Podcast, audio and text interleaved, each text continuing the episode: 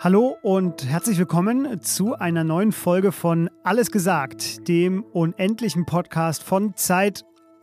Nein, keine Sorge, Sie sind bei Was jetzt gelandet natürlich. Äh, alles gesagt hätten Sie schon an der neunstündigen Dauer in Ihrem Podcatcher erkannt. Aber ich gebe zu, ich habe mich heute in der Auswahl der Themen so ein bisschen so gefühlt wie die beiden Kollegen von Alles gesagt, denn ich hatte die Befürchtung, diese Sendung wird unendlich. Warum? Naja, die USA kaufen kein Öl und Gas mehr aus Russland. Ein Thema heute bei mir. In der Ukraine gehen die Kämpfe auch heute weiter. Deutschland bekommt seinen ganz groben Corona-Fahrplan für den Sommer. Österreich kippt die Impfpflicht. Die AfD darf vom Verfassungsschutz beobachtet werden. Und eine historische Schiffssuche war erfolgreich.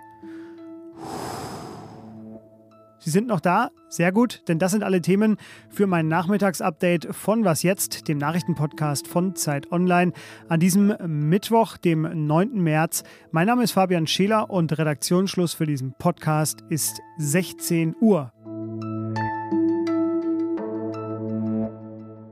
Auch am 14. Tag des Krieges gegen die Ukraine folgt an dieser ersten Stelle des Podcasts eine ganz kurze Zusammenfassung der Handlungen des Tages.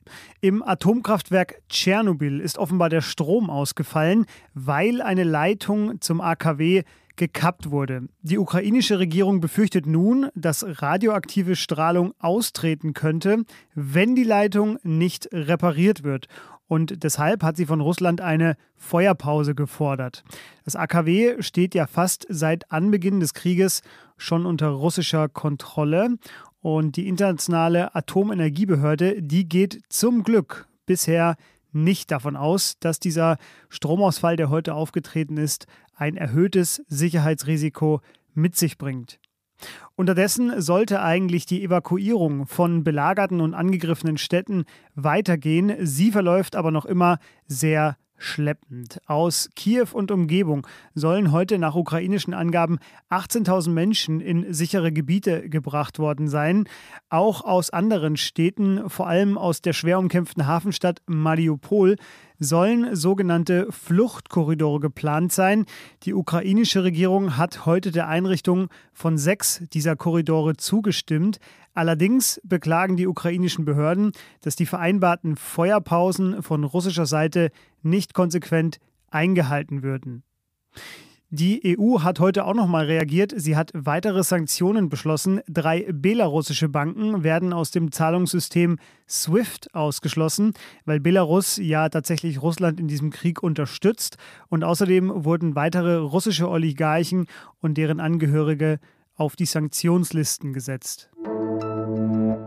Das Thema dieser Tage und nicht nur, weil Saarlands Ministerpräsident Tobias Hans vor einer Tankstelle steht und Selfie-Videos dreht, sind die Preise für Energie und Benzin und die ja, globalen Folgen daraus. Und jetzt hat auch noch er es getan. Joe Biden hat Nein zu russischem Erdöl und Erdgas gesagt. Also das, was hierzulande in Europa ja auch diskutiert wird. Aber so leicht ist das in Europa nicht. Das sagt auch Joe Biden. We're moving forward this ban, understanding that many of our European allies and partners may not be in a position to join us. Wir verstehen, dass es viele europäische Länder es uns nicht gleich tun können. Wir produzieren mehr Öl und Gas als alle europäischen Länder zusammen. Wir exportieren sogar. Wir arbeiten aber eng mit Europa zusammen, um langfristig Europas Abhängigkeit von der russischen Energie zu reduzieren. Das sagte Joe Biden und dafür wurde ihm gedankt von Ukraines Präsident Volodymyr Zelensky. Er sagte, jeder Cent, der an Russland gezahlt wird, verwandelt sich in Kugeln und Geschosse, die in andere souveräne Staaten fliegen. Also Energiepolitik ist Geopolitik. Und äh, es ist auch die bisher gefährlichste Sanktion für Joe Biden. Das schreibt meine Kollegin Heike Buchter, die in New York arbeitet. Und da möchte ich natürlich wissen, warum. Hallo Heike. Ja, hallo. Ja, gefährlich ist es ähm, einmal innenpolitisch natürlich ähm, für Joe Biden, weil hier, wie in Deutschland ja auch, ähm, an den Tankstellen die Preise nach oben gehen. Ähm, wir haben jetzt einen Preis im Durchschnitt im Land von vier Dollar pro Gallon. Das ist knapp äh, ein Euro pro Liter. Das äh, ist natürlich in Deutschland kein Schocker, aber hier äh, für die Amerikaner ist das unerhört, so hoch wie nie. Und man muss natürlich auch sehen, viele Amerikaner hängen von ihrem Auto ab. Und das rächt sich nun. Und wir werden natürlich auch ein weiteres äh, Ansteigen der Inflation sehen. Die war im Januar schon bei 7,5 Prozent. Und das alles ist natürlich Gift für Herrn Bidens Aussichten, politische Aussichten und seine Partei. Gleichzeitig, denke ich, muss man das natürlich auch ein bisschen größer sehen. Es kann schon sein, wenn der Ölpreis weiter so steigt und es gibt Analysten, die ihn bei 150 äh, Dollar und drüber verorten, dann kann es sein, dass wir einen Ölschock erleben, ähm, und zwar weltweit, nicht nur in den USA. Dazu kommen wir gleich noch. Wie groß war denn aber der Anteil von russischem Gas und Öl äh, an der Energieversorgung in den USA? Der Verzicht auf russisches Öl ist für die Amerikaner sehr viel einfacher als für die Europäer. Man muss sich das nur mal an den Zahlen angucken. Die USA importieren 200.000 äh, Barrels per Day, also tägliche Fässer Öl an Rohöl aus Russland plus 400.000 Barrels äh, mit Derivaten, Rohölderivaten.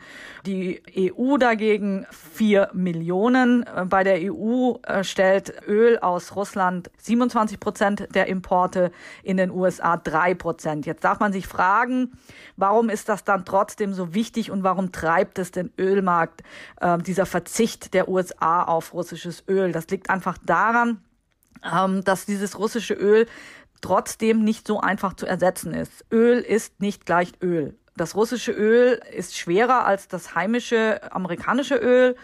Und äh, die Raffinerien, die das weiterverarbeiten sollen, unter anderem eben in Benzin und Heizöl und solche Sachen, die sind gebaut worden zu einer Zeit, als man noch sehr abhängig war von ausländischem Öl um das zu ersetzen, muss man jetzt halt einfach gucken, dass man andere Länder anzapft praktisch und eben auch die Transportmöglichkeiten checkt, das Öl dann dahin zu bringen. Und deswegen kann es natürlich sein, dass, obwohl es so wenig ist von der Menge her, dieser Ölschock dann trotzdem sich hier äh, auch in den USA schwer niederschlägt.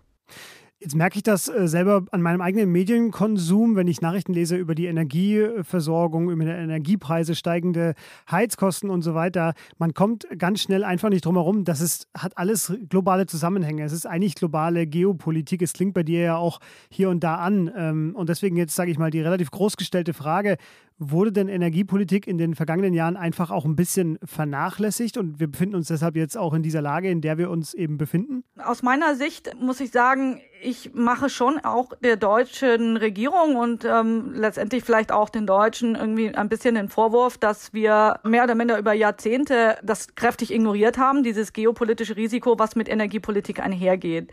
Ohne Energie keine Wirtschaft und wir sehen das jetzt eben ganz stark, wie sehr sich das für jeden einzelnen Bürger eben auswirkt. Und ich finde, es war grob fahrlässig, über all die Jahrzehnte so zu tun, als ob es diese Risiken nicht gäbe.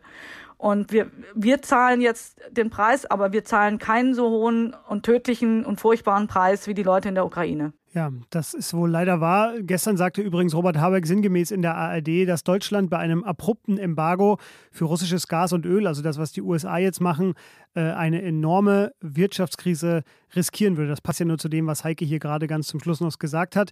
Die USA macht es anders und das waren Einblicke von Heike Buchter. Vielen Dank dir. Gerne. Corona, da war ja noch was. Äh, Sie haben recht, der 20. März und damit der Tag, an dem in Deutschland die meisten einschneidenden Maßnahmen enden sollen, rückt näher. Nun hat Karl Lauterbach, der Gesundheitsminister, zusammen mit dem Justizminister Marco Buschmann einen Gesetzentwurf vorgelegt, wie es danach weitergehen soll. Ich glaube, dass dieses Gesetz die also Länder in die Lage bringt, zunächst einmal mit den Basismaßnahmen Schutzbedürftige besonders zu schützen und darüber hinaus in den Hotspots zu Regelungen zu kommen, die weitergehend sind, wo man die vier Basisregeln, die ich eben vorgetragen habe, Maske, Abstand, genesenen Impf- und Testnachweis und Hygiene Konzepte einführen kann. Ja, man muss sich das, wenn ich es richtig verstehe, wie einen Arztkoffer vorstellen, mit dem die Länder dann regional bei entsprechend hohen Inzidenzen schnell reagieren dürfen. Ein äh, Hotspot-Paket, würde ich jetzt mal sagen. Dazu zählt all das, was wir schon kennen: 2G, 3G, Ausweitung der Maskenpflicht und Abstandsgebote. Und äh, der entscheidende Ort, an dem das künftig beschlossen werden soll, das sind die jeweiligen Landesparlamente. Das ist ungefähr der Fahrplan für den Sommer und den Herbst. Und jetzt wird darüber dann im Kabinett und im Bundestag debattiert werden. Eine erste Kritik kam auch schon aus Niedersachsen, weil die Neuinfektionen derzeit ja auch wieder eher steigen als fallen, sagte der niedersächsische Ministerpräsident Stefan Weil, dass ausgerechnet in einer solchen Phase der Instrumentenkasten für die Eindämmung der Pandemie beschränkt werden soll. Das ist schwer zu verstehen. Man wirft doch den Feuerlöscher nicht weg, wenn es noch brennt. Naja, das ist deutlich. In Österreich äh, brennt es zumindest, wenn man sich die Zahlen anguckt, ähnlich stark. 47.795 Neuinfektionen an einem Tag. Das gab es in Österreich noch nie. Das war heute ein neuer Rekord. Zufall oder nicht, vor vier Tagen hat das Land fast alle Corona-Maßnahmen abgeschafft und jetzt kippt die Regierung auch noch das einstige Prestige oder Pionierprojekt, wie man es auch immer nennen möchte. Denn als erstes europäisches Land wollte Österreich eine Impfpflicht einführen. Das hat es auch getan, doch die ist jetzt vorerst wieder passé. Die Impfpflicht sei bei Omikron nicht verhältnismäßig. Das sagte heute die Verfassungsministerin Caroline Edstadler. Eine Expertenkommission habe das in einem Bericht so beschrieben. In drei Monaten soll dann neu entschieden werden.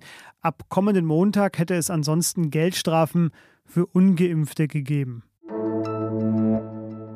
Lange, lange, sehr lange wurde gestern in Köln vor Gericht verhandelt. Knapp zehn Stunden zog es sich hin, bis das Verwaltungsgericht sein Urteil fällte.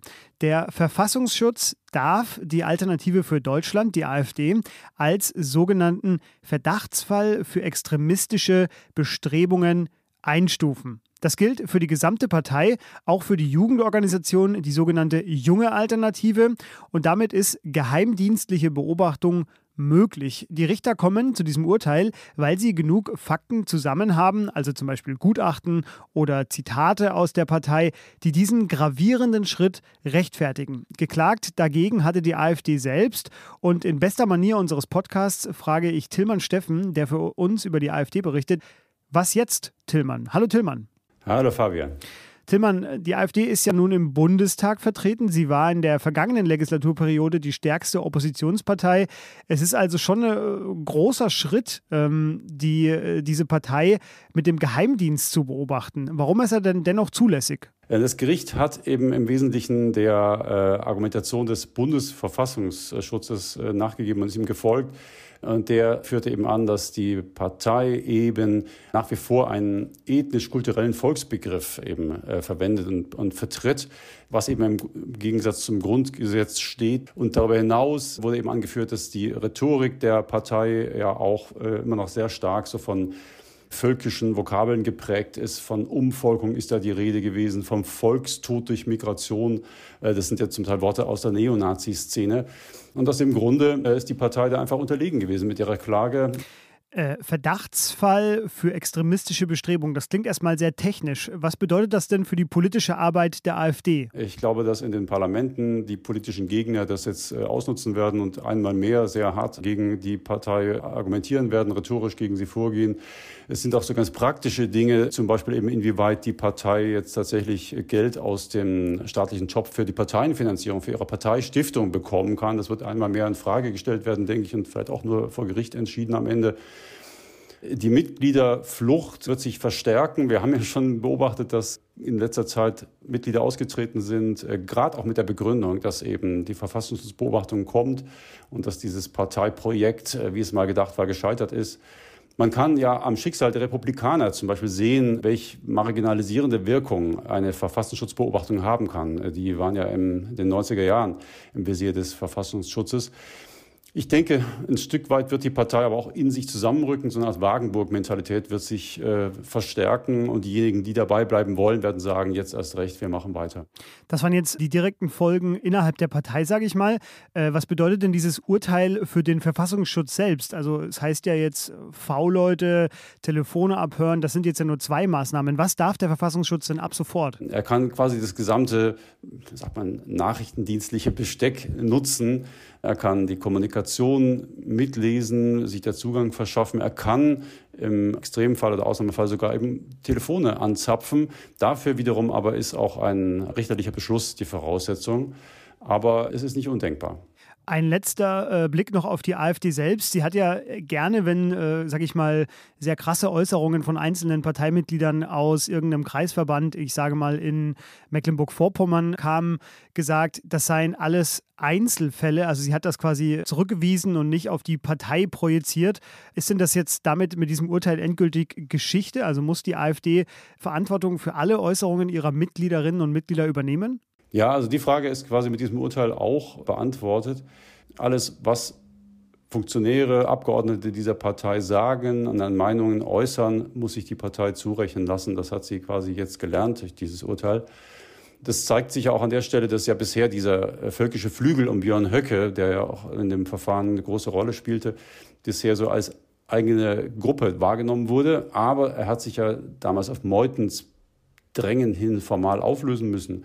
Und seitdem ist er ja nicht aus der Partei raus, sondern er ist, diese Mitglieder stecken nach wie vor drin und bestimmen da subtil, unterschwellig die Entscheidungen äh, über die politischen Linien und das Personal der Partei. Das heißt, alles, was die sagen und machen, ist Handlung der Partei und muss, muss sie sich zurechnen lassen. Das war Tilman Steffen, äh, gerade noch kurz vor der Abreise aus Köln, denn er hat dort vor Ort äh, das Verfahren gegen die AfD für uns beobachtet. Seine ausführliche Analyse finden Sie natürlich in den Shownotes. Tillmann, dir vielen Dank. Ja, sehr gern. Was noch? Mein kostenloser Service für Sie. Man sieht allen wirklich ja, diese gute Nachricht an. Ich liefere Ihnen gute, nein, beste Nachrichten Freihaus. Die kommen heute aus dem Südpolarmeer. Dort wurde die Endurance gefunden, vielleicht das legendärste vermisste Schiffswrack unserer Zeit. Der britische Abenteurer und Polarforscher Ernest Shackleton sank damit nach einem fast einjährigen Kampf im Eis 1915 irgendwo im Südpolarmeer. Die ganze Geschichte bietet locker Stoff für drei Hollywood-Filme.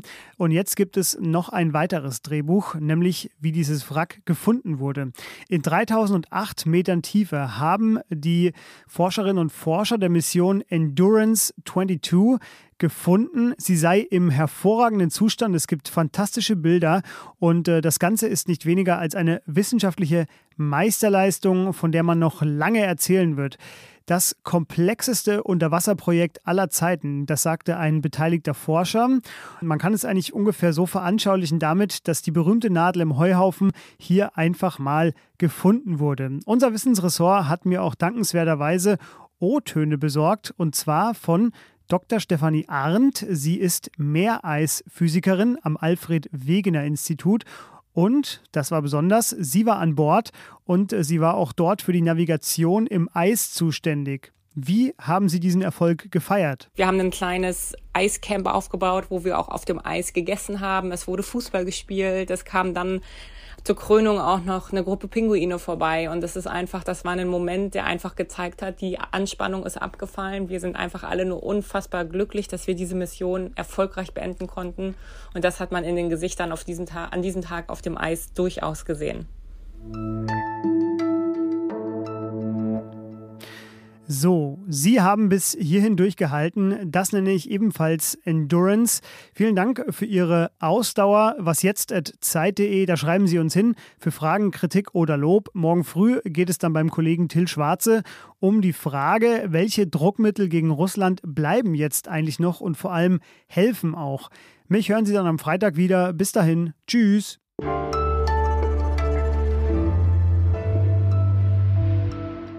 Und ja, das Bildmaterial, was jetzt gewonnen wurde, ich glaube, das ist einfach das Bildmaterial für, für viele Generationen, für die Zukunft. Und ich glaube, da freuen sich zu Hause unfassbar viele Menschen auf das Material, um da noch genau, genauere Blicke reinzuschmeißen.